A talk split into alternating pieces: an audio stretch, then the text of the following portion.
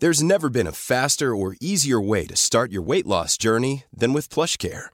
PlushCare accepts most insurance plans and gives you online access to board-certified physicians who can prescribe FDA-approved weight loss medications like Wigovi and Zepbound for those who qualify.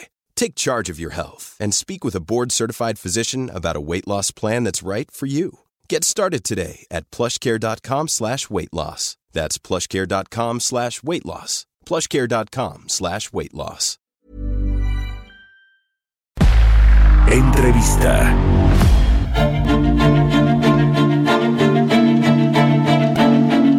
Ya estamos de regreso aquí en Bitácora de Negocios. Son las 6 de la mañana con 30 minutos tiempo del centro de México. Vamos a platicar con Alejandra Macías. Ella es experta en pensiones del Centro de Investigación Económica y Presupuestaria. Alejandra, ¿cómo estás? Muy buenos días. Gracias por tomar nuestra llamada. Buenos días, Mario. Muchas gracias a ustedes por invitarme a conversar. Oye, te quisimos eh, buscar para hablar de esta investigación, de este documento que publicaron con respecto a los adultos mayores y el COVID-19, pero si me permites, quiero entrarle primero, y, y, creo que ya lo hemos platicado en otras ocasiones, pero sobre esta propuesta que está en la mesa por parte del diputado Mario Delgado para que muchos de los ahorradores que tienen una FORE puedan obtener parte de estos recursos de forma inmediata eh, para pues enfrentar esta crisis económica. Ha sido un tanto polémica. Hay quien dice que pues es peor nada eh, o, que se quede con el 11.5 o 10.5% que se puede retirar actualmente pero pues como que hay eh, varios eh, pasos que hay que seguir con la ley que tenemos actualmente la propuesta de Mario Delgado dice que bueno podría funcionar pero hay quien dice que pues es injusta porque quienes la tomen van a tener de por sí ya tenemos pensiones pues muy malas, raquíticas, seguramente tendremos peores pensiones. ¿Cuál es tu opinión al respecto de la propuesta de Mario Delgado? Pues mira, muchas gracias, qué bueno que, que vinculas los temas, porque justamente eh, en la investigación lo que empezamos diciendo es que aunque ya están en, de, en edad de retiro los adultos mayores, el 23% sigue trabajando y sigue trabajando en empleos con riesgo de, eh, de perderlos, ¿no? Por esta contingencia. Entonces, bueno, y además porque están en la informalidad gran parte de ellos. Entonces, uh -huh. el hecho de eh, proponer sacar dinero de tu cuenta de ahorro va a hacer mucho más vulnerables a los adultos mayores de la siguiente generación, si así lo quieres ver, ¿no? Eh, y, y, ya no va a ser solo el 23% el que esté trabajando en eh, edades avanzadas, sino va a ser más porque no les va a alcanzar la pensión que van a tener. Y esto me lleva a, eh, bueno, a comentar que dado que todavía un millón setecientos adultos mayores de 68 años estaban trabajando cuando empezó la pandemia, el 43% podían perder su empleo y depender solo de la pensión no contributiva, que es la pensión para el bienestar de los adultos mayores que entrega la Secretaría del Bienestar. Y este monto que entregan bimestral, pues no es suficiente para comprar una canasta básica en el sector urbano. Eh, uh -huh. Que de eso se trata en específico la investigación del que tú comentas. Uh -huh. Sí, sí, sí, sí. Eh, yo lo que te contaba es de la propuesta de, Mario Delgado, pero bueno, no, nos vamos, mejor lo dejamos eso al final y nos, y nos vamos con este asunto de eh, la investigación que hicieron adultos mayores y COVID-19. A ver, entonces, 1.7 millones de adultos mayores de 68 años sigue elaborando, eh, a pesar de esta contingencia, como tú dices, buena parte de ellos lo hace en el, en el mercado eh, informal o en la economía informal, eh, al menos el 79, casi 80%, y el resto sí tiene un trabajo formal. Ahora, esto además, digamos, del tema exclusivamente laboral, pues tiene riesgos incluso en los temas de, de, salud, ¿no? ¿Dónde están ubicados, en qué sectores mayormente estos 1.7 millones de adultos mayores que están trabajando? Bueno, pues la, lo, la mayoría está en el informal y uh -huh. vemos, por ejemplo, muchos adultos, ajá, en comercio o muchos adultos mayores que eh, empacan las cosas en los supermercados, sí, sí, sí. ¿no? Por ejemplo. Entonces también el tipo de empleo que tienen pues es muy vulnerable. Y eh, lo que mencionamos es que tienen como dos aspectos de vulnerabilidad que tú también ya mencionaste. Uno es los empleos eh, que pueden perderlos fácilmente y el segundo es la parte de salud. Entonces, aunque tenían que también estar confinados, pues hay muchos adultos mayores que tienen que salir a trabajar porque no les alcanza su pensión. Y bueno, vinculándolo a, lo que me decías de la propuesta del diputado, lo que te comentaba es que dado que hay muchos adultos mayores eh, que siguen trabajando porque no les alcanza la pensión, el hecho de que en este momento puedan sacar, creo que la propuesta son como 13 mil pesos de sus cuentas de ahorro. Sí, 13 mil 300 más o menos. Hace que, eh, que la siguiente generación, o sea, los que saquen su dinero ahora, sean más vulnerables cuando sean adultos mayores y estén en esta situación. Entonces no pensamos en cuáles son las repercusiones a largo plazo debido a que tenemos una crisis muy importante, inédita en este momento. Eh, pero eh, algo que ha hecho mucha falta en este país es un seguro de desempleo que se financie no con el ahorro de los trabajadores, sino como un programa no contributivo, como la pensión de, adultos mayores.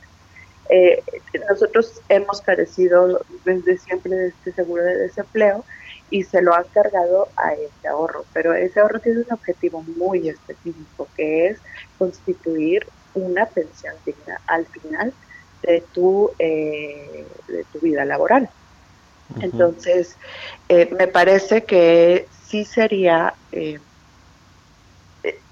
rebajar ¿no? la oportunidad. Si de por sí tenemos un sistema de afores débil que tiene muchos eh, retos que sobre bueno que evaluar y que solucionar, me parece que esta propuesta lo hace todavía más frágil para las siguientes generaciones. Ahora, hay, como tú dices, un programa de bienestar para los adultos mayores, es un programa social del gobierno del presidente López Obrador, que incluso en esta crisis sí tuvo eh, pues adelantos ¿no? de las pensiones, me parece que hasta tres meses. Esto, eh, pues, ¿cómo empata? Porque, bueno, ciertamente tienes que ser beneficiario de este, de este programa, pero ayuda finalmente, ¿no? El, el asunto es que, pues, si te adelantan la pensión, a lo mejor te la gastas y luego en los eh, meses como no tienes tu, tu eh, depósito recurrente porque ya te lo dieron en una sola exhibición, pues también es riesgoso para quien no sabe administrarse bien, ¿no? Así es. Sí, de hecho es exactamente eso mencionamos, ¿no? Te puede alcanzar tal vez para el primer mes y cubrir incluso la línea de bienestar eh, urbana, que es la más alta, pero eh, ¿qué va a suceder los siguientes meses? Y, bueno, justo el día que publicamos el boletín, el presidente anunció que adelantaba otro bimestre.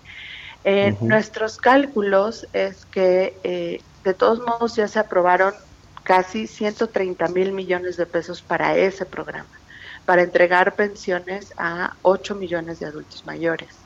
el asunto es que si adelantas un bimestre vas a necesitar 20 mil millones de pesos más eh, y bueno, si adelantas otro, pues el doble. Entonces vamos a seguramente vamos a ver un ejercicio del gasto de ese programa que supere el 40% de lo que ya le habían aprobado. Y siempre la pregunta en CIEP, que hacemos el análisis desde el punto de vista de finanzas públicas, es bueno, ¿y de dónde se obtienen esos recursos? ¿no? Si se ha dicho que, eh, que pues no se tiene el espacio eh, de recursos para hacer otras políticas que sí se necesitan.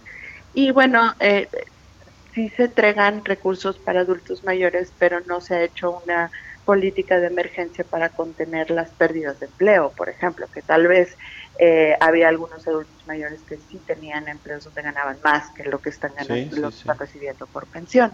Entonces, eh, son políticas que, que debieron evaluarse tal vez o deberían evaluarse para ver cuál es el, efecto o impacto, pero bueno, eso es lo que está sucediendo con la pensión de adultos mayores y eh, se van a necesitar más recursos y veremos eh, a qué, a qué sector se les quitan para dárselo al programa.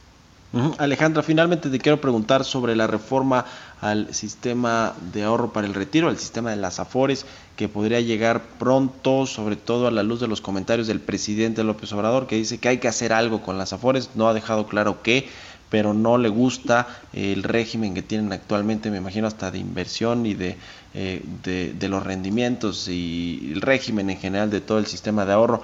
¿Tú cómo ves, muy brevemente, qué crees que debería contener una reforma a este, este sector? Mira, em, yo creo que primero me parece súper bien que estén en la discusión el, la reforma de pensiones que ha sido necesaria no ahora, sino 10 eh, años atrás, ¿no? Si estamos hablando de aforos. Eh, ahora, la, el sistema de pensiones en México tiene cuatro pilares. Uno es todo eh, lo relacionado con reparto o el sistema de pensiones anterior que no ha desaparecido y al contrario se consume 85% del presupuesto que hacemos en pensiones. El segundo es el Afores, que lleva 14% del presupuesto en pensiones. El tercero es el ahorro voluntario y el cuarto es la pensión eh, que entrega bienestar. Eh, esos cuatro pilares tendrían que ser reformados al tiempo, no solo las afores, porque todos tienen sus pros y sus contras. Ahora, hablando de afores, eh, el, el hecho es que tiene que fortalecerse, pero para eso también necesitas recursos. Y si te estás gastando el 85% de un billón de pesos, porque eso es lo que gastamos en pensiones todos los mexicanos, no es el gobierno, lo pagamos los, todos los contribuyentes. Eh, y si te estás gastando eso, no tienes recursos para hacer políticas que incentiven el ahorro o políticas este, que te permitan regular de mejor manera las afores. Entonces, eh, sí quiero enfatizar que la reforma no solo debería ser en afores, debería ser en los cuatro pilares, porque si no, te vas a quedar coja una pata, sin una pata en, la mesa y puede ser peor el resultado. Bueno, pues muy interesante. Te agradezco mucho, eh, Alejandra Macías, que nos hayas tomado la llamada y muy buenos días. Gracias a ustedes, buenos días a ti y a tu audiencia. Hasta luego, Alejandra Macías, experta en pensiones del Centro de Investigación Económica y Presupuestaria. Mom deserves the best, and there's no better place to shop for Mother's Day than Whole Foods Market. They're your destination for unbeatable savings, from premium gifts to show-stopping flowers and irresistible desserts. Start by saving 33% with Prime on all body care and candles. Then get a 15-stem bunch of tulips for just $9.99 each with Prime. Round out Mom's menu with festive rosé, irresistible berry chantilly cake, and more special treats. Come celebrate Mother's Day at Whole Foods Market.